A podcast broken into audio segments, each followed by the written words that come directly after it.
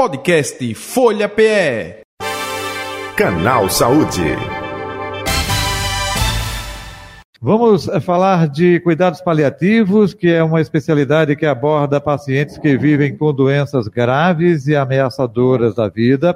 Lembrando que o foco dos cuidados paliativos é promover melhor a qualidade de vida dos enfermos, controlando os sintomas, sejam físicos, psíquicos, sociais e até mesmo, até mesmo espirituais.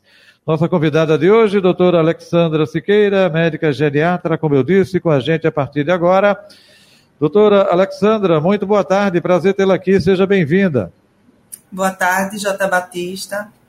É um prazer estar aqui de volta, né? Já Isso. estivemos juntos aqui.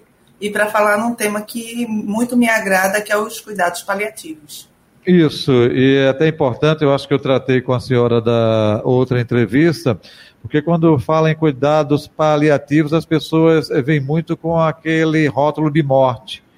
E não é necessariamente isso, mas é, sim é uma qualidade de vida para esse paciente, abordagem também para a família, para fazer com que é, é, essa situação seja menos traumática.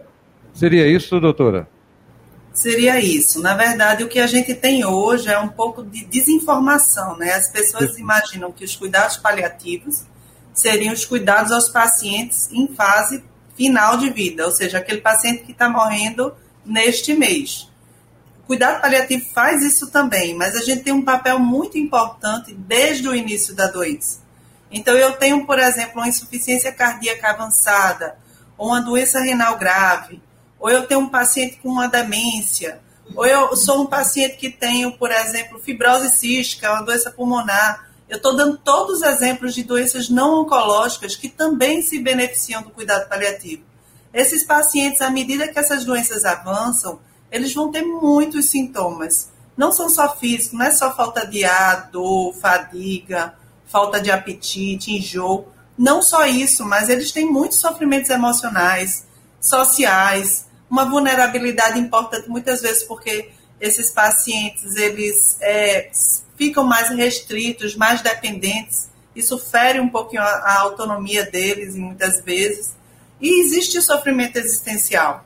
Quando eu estou com uma doença muito grave, é natural perguntar qual é o meu legado, por que, é que eu estou aqui, será que eu estou merecendo esse sofrimento, né? Como é que vai ser daqui a uns tempos? Com quem meus filhos vão ficar? Então, a intenção do cuidado paliativo é acolher e tratar todos esses tipos de sofrimento desde o início da doença. Então, eu vou acompanhar esse ser, vou entender os seus valores, o que de fato importa na vida dele, como é que ele quer ser tratado, né?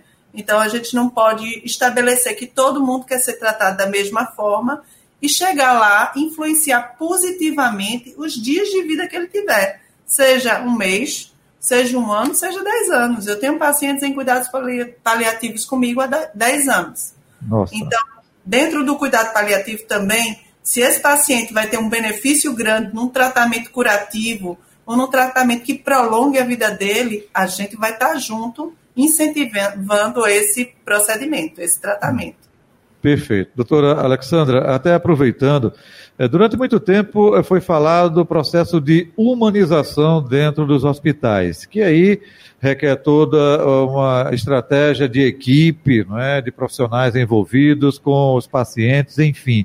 É, cuidado paliativo, né, é, seria uma forma é, personalizada dessa humanização, é, é isso? Guardar as devidas proporções? Achando que você é um paliativista sem saber.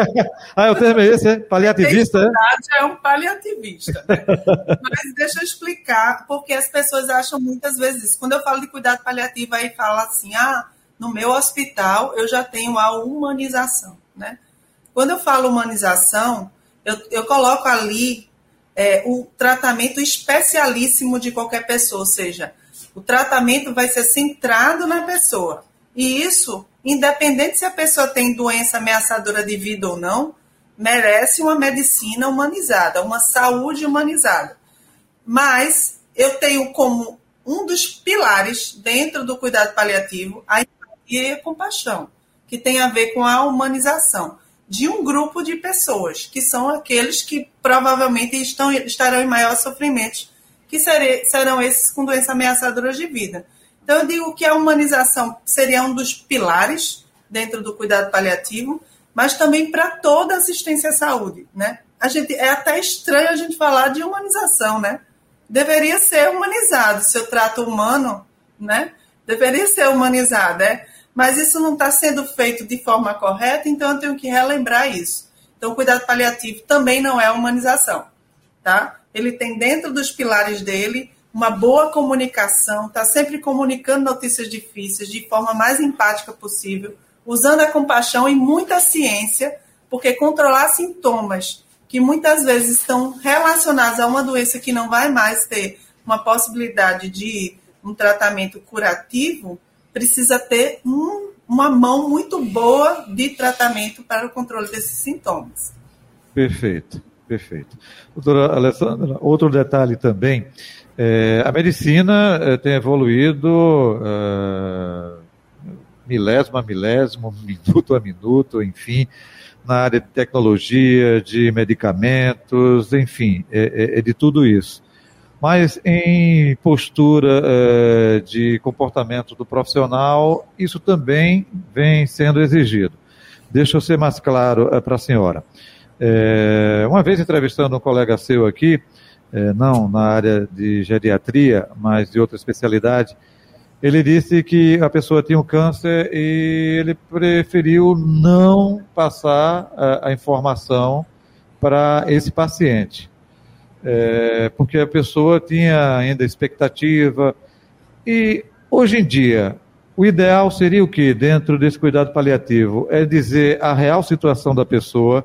Olha, é, você tem essa doença, a doença é grave, a doença é, pode levar a óbito, a gente não tem é, uma data, isso é com o Supremo lá, com Deus ou com o, o, o, outro nome que a pessoa denomine, mas é muito preocupante. Ou não tentar, não, vamos melhorar. Olha, qual o procedimento nessa mudança que acontece também na medicina nesse aspecto, né? De abordagem com o paciente. É contar toda a verdade, contar parte da verdade, não contar a verdade, isso depende de cada paciente. Por favor. Foi interessantíssima essa pergunta que você fez também, porque é uma coisa que a gente tem muito, isso é muito trazido pela família, que a gente chama conspiração do silêncio. Doutora não fala, não fala sobre o que ele tem, senão ele vai piorar e vai morrer. Então esse é um pensamento das pessoas. Mas a gente tem dados científicos. Os dados científicos são que 90 a 95% dos pacientes com doenças graves, ameaçadoras de vida, eles querem saber o que tem, querem saber com detalhe. E aí eu coloco aqui a reflexão de que, como tudo na medicina e na saúde, eu preciso ter uma relação de confiança. Como é que o médico, como é que um paciente vai confiar em mim se eu já começo mentindo sobre o que é que ele tem? Né? Então, assim, isso quebra, quando eu minto, quando eu não falo a verdade, isso quebra essa relação de confiança. Mas eu tenho que entender até onde o paciente quer ouvir, tá? Às vezes eu vou dar um exemplo. O paciente tem uma tumoração lá no raio-x que pode ser um câncer. Então eu começo dizendo: olha, eu percebi no seu raio-x que o senhor tem uma tumoração. E eu preciso investigar essa tumoração. O senhor entendeu? Preciso fazer uma biópsia. O senhor compreendeu? Compreendi. O senhor tem alguma pergunta a fazer? Se naquele momento ele quiser saber a mais, eu preciso dizer a ele. Se ele só consegue ouvir isso nesse momento, é para aí que a gente vai parar. Mas as decisões dentro do tratamento, se eu estou tratando de acordo com os valores do doente, são decisões compartilhadas. Então, eu já tive pacientes que disseram, oh, eu sei que eu tenho um câncer, eu sei que eu tenho chance de tratar com cirurgia, mas eu não farei uma cirurgia. Não farei, eu tive um problema na família, então isso é o valor dele. E eu tenho que dizer, olha, eu compreendo. Se ela entende, se não operar, o que vai acontecer, entendo, compreendo. Então, se eu dou os argumentos para ele decidir com clareza o que ele quer, eu vou seguir diante da, da decisão do tratamento que ele quiser. Se ele não quiser tratar, eu não vou abandonar e vou cuidar dele até o fim, como ele gostaria de ser cuidado. Então, a maioria dos pacientes, eles querem saber a verdade. E eu posso dizer a vocês que essa coisa sobre se deprimir não acontece na maioria das vezes. Ninguém recebe a notícia ruim sem se entristecer. Faz parte daquela construção, né? Então eu preciso para que ele ressurja daquele problema que ele está vivendo, ele entender o problema e se levantar comigo. Então ele só vai fazer a decisão certa que ele tem se eu fizer isso com ele. Agora, algumas situações eu não devo contar. Então, por exemplo, se eu tenho um paciente com demência e que ele vai esquecer, não faz muito sentido eu impor a ele essa informação que vai trazer um, uma ansiedade, um, uma coisa negativa, e no outro dia ele esquecer e ele perguntar de novo. A outra situação, um paciente com depressão grave, com risco de morte. Né? Então, aquele paciente com pensamento suicida. Então, esse paciente também, no momento de descompensação, eu não devo dizer. Nas outras situações, eu vou fazendo o que a gente chama de verdade lenta e progressiva. Eu vou falando e eu vou vendo quanto que ele consegue ouvir, o quanto que ele quer saber e vou alinhando as expectativas. Porque uhum. se ele, por exemplo, imaginar também, ah, doutora, eu entendi que é um câncer, haverá um milagre e eu vou fazer essa cirurgia 100% de chance de, de, de dar certo. E o paciente nem tem indicação de cirurgia, eu preciso conversar com ele, olha, a cirurgia para o senhor na sua condição não é possível. A gente pode propor algo que melhore. Então, eu estou sempre usando nas palavras muita delicadeza, porque eu estou dando notícias muito difíceis para o outro ouvir. Ele está vulnerável, mas eu vou sempre comunicar aquilo que o paciente precisa ouvir para estabelecer um vínculo terapêutico e melhorá-lo, né? Perfeito. É, é, doutora Alessandra, a senhora até falou agora há pouco, pontuou, mas eu gostaria que a senhora é, detalhasse mais. É, se fala muito no câncer, né? Olha, o câncer, o câncer, mas que patologias é, possuem indicação justamente para cuidados paliativos? É, a gente tem. O cuidado paliativo começou com as doenças oncológicas e por que, que começou com elas? porque a gente tinha muito pouco tratamento curativo lá na década de 40, 50, e eu tinha pacientes que sofriam muito de dor nessa época. O câncer é uma doença que, em 90% das vezes, vai dar algum tipo de dor, dor pelo crescimento tumoral, dor pelas, pelos espalhamentos nos ossos, que a gente chama metástase óssea, ou no cérebro. Então, esse paciente, ele está muito suscetível à dor. Então, a dor era tão grande que o cuidado paliativo começou a perceber, epa, eu preciso tratar esse doente como um todo e, e a, acolher esse sofrimento. Mas o cuidado paliativo não é só para pacientes oncológicos. Para todas as outras doenças que elas podem ter um potencial, um, um, uma do, ameaça à vida, ou seja, seja uma possibilidade de o paciente morrer por ela, ele merece o cuidado paliativo. Por quê? Porque quando a doença avançar, esse paciente vai ter uma série de sintomas. Então, eu vou colocar aí dentro as falências orgânicas, que seria o quê? Uma cirrose, uma doença pulmonar grave, uma doença cardíaca grave, uma doença renal grave. Então, os pacientes em diálise, eu tenho que ter um olhar do cuidado paliativo para eles, né? Nos pacientes com doenças neurológicas graves, por exemplo, a esclerose lateral amiotrófica, que é uma doença devastadora do ponto de vista de, de emocional para esses doentes, as demências, os grandes AVCs, os grandes traumas, né? as doenças neurológicas infantis, crianças que nascem já em cuidados paliativos, aqueles com, com, com sofrimento fetal importante, né? com encefalopatia. Então, tudo isso são pacientes que são elegíveis, ou seja, que têm indicação do cuidado paliativo. Entendo. E o, a abordagem, não é nem um tratamento, eu ia dizer tratamento, mas a abordagem desse tratamento é também é, decidido por essa equipe é, multidisciplinar, doutora Alexandra? Sim, veja, se eu for, for tratar de comunicar, de estar próximo ao paciente, tratando sofrimento emocional, existencial, social e físico, eu já não consigo fazer sozinho esse danado desse cuidado paliativo, né? Então eu preciso de uma equipe que vai pensar juntos, que vai entender que às vezes a dor dele não é física. A dor dele é emocional, a dor está piorando porque ele tem à noite um medo enorme de morrer e a dor piora naquela noite. Então a ansiedade está causando a dor. Eu preciso de uma equipe multidisciplinar.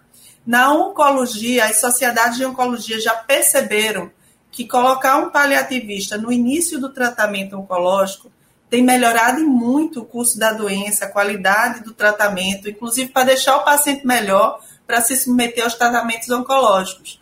Então, isso já tem sido feito com mais, é, de forma mais rigorosa aqui nos, até no Nordeste do Brasil, isso vem dos Estados Unidos, da Europa, mas nos, no Nordeste do Brasil já tem esse entendimento. Se a doença é avançada, pelo menos nessa fase eles já lembram de chamar o cuidado paliativo.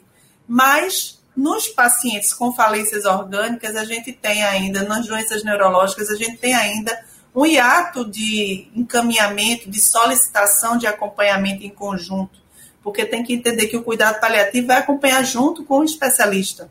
Né? Ou melhor seria se o especialista tivesse uma boa visão paliativa, um, uma boa formação, né? que é o que a gente está o tempo todo brigando. A gente já tem sete turmas de, de cuidados paliativos, a sétima turma em curso.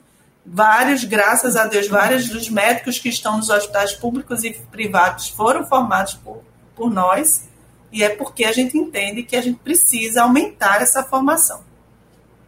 Certo. É, a senhora falou aí é, sobre esse aspecto do ponto de vista, claro, é, profissional, e, do outro lado, não só o paciente, como a senhora disse, que tem paciente que a senhora já acompanha há 10 anos, né? a senhora falou no início da, da entrevista, mas o papel da família. É, essa família, quem vai decidir.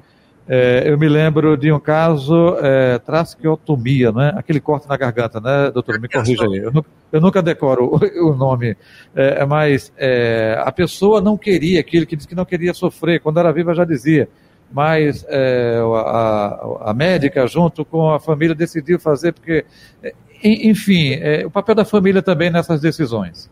Quem decide, né? Quem decide? Quem é a grande pergunta, né? É, é, quem decide é o paciente, né? Então, eu faço um exercício dentro do meu consultório de já entender se o senhor tiver numa situação mais grave, como é que o senhor gostaria de ser cuidado? E ele, se ele tiver isso dito para mim, tá certo? Vai ser mais fácil lá na decisão lá na frente de eu demonstrar para os familiares que também são pessoas em sofrimento. A pessoa só propõe uma coisa disso porque acha que isso é o melhor para o doente dela, né? A pessoa faz isso por amor, mas eu preciso mostrar para ele que será que isso é amor? Será que isso era o que ele gostaria, o que ele acharia digno, né? Então, quando eu tenho isso na mão, eu vou, mostrar, vou comunicar à família, acolher o sofrimento daquela família e demonstrar que tecnicamente não, não seria o melhor. Então, tem a parte técnica minha, quando eu acho que não há benefício, eu nem indico. Mas quando eu acho que há um benefício, mas aquele paciente tinha me dito que não queria, então eu também vou dizer, olha, não era o que ele queria. Nos valores dele, ele não queria viver dessa forma, tá? Uhum. Agora, eu tenho uma situação em que o paciente não fez essa expressão do desejo dele. Então, quando eu converso com a família, eu converso tentando entender quem era o ser que ali está em sofrimento, como ele vivia, qual, faz, qual era o sentido de vida dele, como ele gostaria de viver para fazer a melhor decisão possível. Mas numa dúvida entre o que o paciente quer e o que a família quer, é o que o paciente quer, tá? que vai prevalecer. Perfeito. É, doutora, para finalizar, agora, dentro de tudo isso, pelo que a, a, senhora está falando, opa, é um acompanhamento mesmo é, personalizado, né? Mas a gente sabe que planos de saúde, hospitais, é, chega numa UTI, opa, é o médico de plantão, o de ontem já não é o de hoje, o de amanhã, idem, e aí como fica é, justamente esse contato né, com, com o profissional, né? A senhora está falando de uma coisa muito personalizada. Opa, quando eu conversei com ele, então está acompanhando já há, há, muito tempo. Mas no corre-corre de um hospital, de uma UTI, não é bem assim, né? Como funciona isso? É, as pessoas também falam isso para mim, assim, é, não, a gente não tem tempo. Na verdade, o que eu acho é que falta nas formações médicas e da área de saúde a habilidade de comunicação. É uma habilidade aprendida. Eu, como é que eu faço para comunicar notícias difíceis para aquelas pessoas? Então, falta essa habilidade de comunicação e muitas vezes quando eu sou chamado no hospital, parece que eu estou tentando traduzir o que a equipe está fazendo que está fazendo correto. Eu digo isso, parece que eu sou uma tradutora, né? Porque o que está sendo feito é correto, mas a família não consegue entender. Então, existe aí um ruído de comunicação. E as pessoas às vezes dizem assim: ah, no SUS, na rede privada, não há tempo, porque a gente perde muito tempo para conversar com a família. E ontem eu tive uma conversa super difícil, ontem com a família, que durou 20 minutos. Então não é tanto tempo assim, porque eu, nesses 20 minutos eu vou ganhar muito na assistência e nos problemas que depois poderiam surgir se a família duvidasse que aquilo era o melhor para o seu doente. Então o que eu acho que falta mesmo é a habilidade de comunicação. Então, se os hospitais investissem, investissem em comunicação com família, com o ser em sofrimento, porque a gente tem que entender que é o ser vulnerável. Eu não posso chegar lá e dizer, vai morrer com certeza. Isso não é uma atitude humana, tá? E se investisse em capacidade de prognosticação, de entender que de, para determinado paciente esse tratamento já não seria mais possível, porque vai trazer mal, isso é muito dentro do cuidado paliativo, eu não teria esses problemas todos que a gente vê hoje em dia. Tá? Mas eu acho que o maior problema é a comunicação. Perfeito. Doutora Alexandra Cavalcante, é, perdão, doutora Alexandra Siqueira. Alexandra Cavalcante é uma colega nossa. Muito obrigado pela sua participação aqui com a gente, enfim, mais uma vez. Onde encontrá-la nas redes sociais ou telefone de contato, por favor? Eu tenho pessoal, mas eu divulgo sempre para informações médicas, né? tem mais isso. O arroba, arroba Grupo Pales, que é o nosso grupo de formação em cuidados paliativos, e o arroba Geriatria 360, que é a parte da geriatria e cuidados paliativos. Eu estou dentro do Hospital Oswaldo Cruz e estou aqui no meu serviço privado, que é a Clínica IMED, Instituto de Medicina do Idoso. Ok, muito obrigado. Atenção de sempre aqui com o canal Saúde da Rádio Folha, viu? Saúde e paz, até o próximo encontro. Obrigada. Conversamos com a doutora Alexandra Siqueira, ela é médica geriatra, nossa convidada de hoje do Canal Saúde, Canal Saúde que vai ficando por aqui. Podcast Folha PE. Canal Saúde.